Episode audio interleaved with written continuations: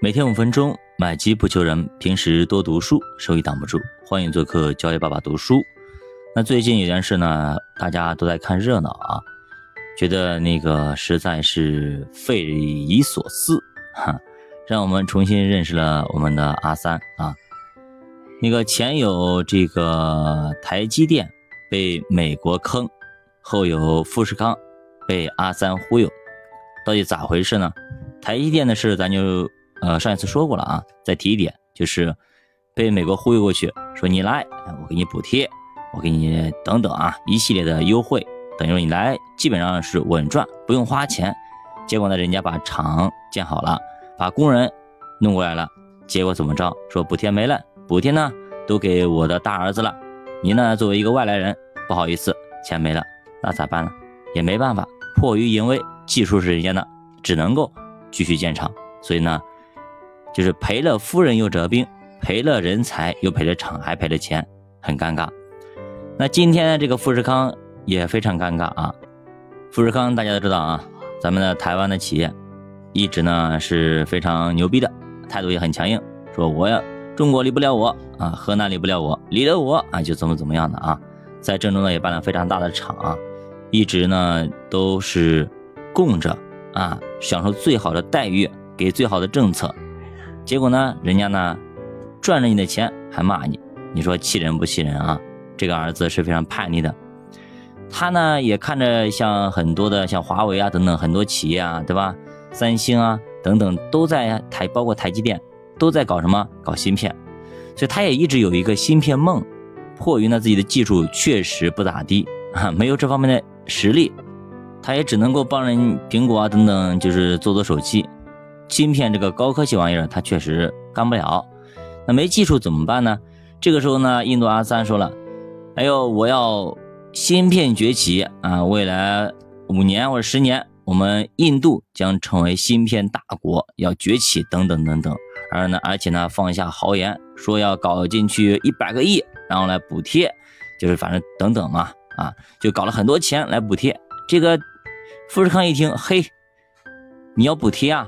那我去建厂呀，我有技术呀，对，我去建厂，就是他自己算过账啊，就是我过去建厂，七七八八所有的加起来只需要花个一个亿就好了，剩下的钱全部百分之九十九点九的全部是印度公印度政府来操办，哎，这样一想还挺好，所以呢他也去了，这印度政府也很开心啊，因为富士康是谁啊？牛逼啊，大企业，啊全世界世界瞩目的，很牛逼，很厉害，对吧？最大的代工厂等等等等啊。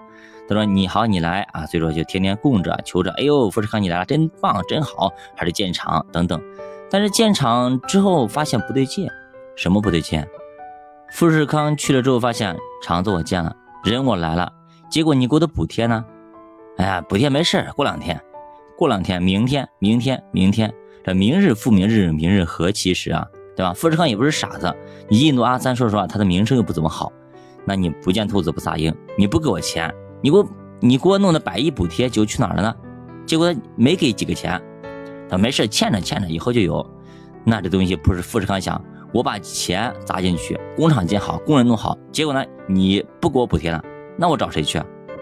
你印度阿三的名声在世界上本来就不好，今天罚这个，明天罚那个，罚的大家都跑掉了，对吧？那富士康也打自己的算盘啊，我不可能把身家性命全部核心技术全部搞这里来了。我要搞这里来怎么办呢？对吧？我要搞这里来的话，你不给我弄，我白弄了吗？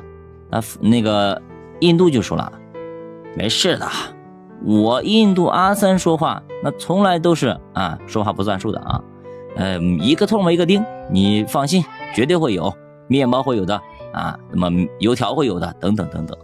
但是呢，这个富士康还是有点担心啊，确实非常担心，你一直不给钱，老是这样画大饼。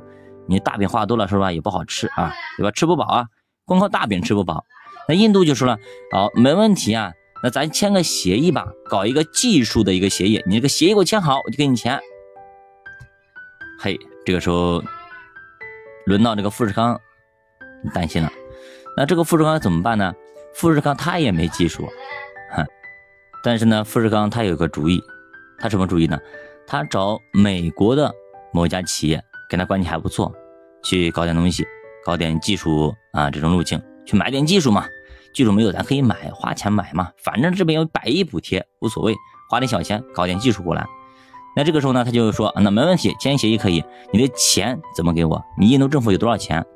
印度说呢，他开始打算盘了啊，说我呢钱不用我出，我们隔壁的一个我们自己的企业啊，让他出。你想想看，那个企业一他一楼一天一脸懵逼啊，为什么让我出啊？但是没办法，政府说了让你出，那你得出啊，技术入股怎么怎么样的？那富士康就等于说是也是。以这个技术啊各方面入股的，他我就出一个亿，其他的钱你们全部自己出。好了，现在这钱敲定了啊，呃，富士康负责技术，然后呢，那个某张三企业负责这个提供钱，那印度政府呢是坐收渔翁之利。于是呢，富士康就去那个美国买了一个技术回来，买了技术回来呢，那家公司也很开心啊，是吧？因为你租我技术啊，对吧？每年收房租，很开心。但是呢，印度政府发现，哎，富士康你不会啊，你去外面租的呀，那你去租我也可以去租呀，对吧？那这个时候印度就说，别租了，你让那个张三，就是那个那个李四啊，李四公司，啊，美国这家公司，你直接入股好了，你把技术入股过来，咱就不用付租金了，多好呀，对吧？这个时候富士康去找人家谈，人家会同意吗？人家说我租技术，我每年租收租金多好呀，你让我入股，一分钱不给我。到时候你说实话，印度公司你承诺的那些票子，说白了有可能是擦屁股纸，一分一文钱不值，甚至到时候你给我印度币怎么办，对吧？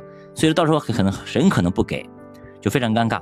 这时候搞得富士康也非常尴尬啊，搞得那个另外一家公司也非常尴尬，印度政府也非常尴尬。最后呢，思来想去啊，富士康还是直接逃离，不干了，老子不干了，走，哎。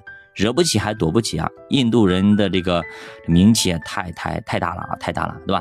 今天罚小米，明天罚那个谁，对吧？罚的底裤都不要了，罚的苹果，苹果气走了，罚过三星，三星气跑了，对吧？现在罚的富士康，富士康跑了，对吧？小米还没跑啊，嗯，小米跑为啥没跑啊？我妹的一印度啊，其实他就是认为自己骨子里就是一家印度公司，所以小米这个骨气方面确实要跟华为。苹果这样的公司去学习学习，要带点民族气节，别让他耍来耍去。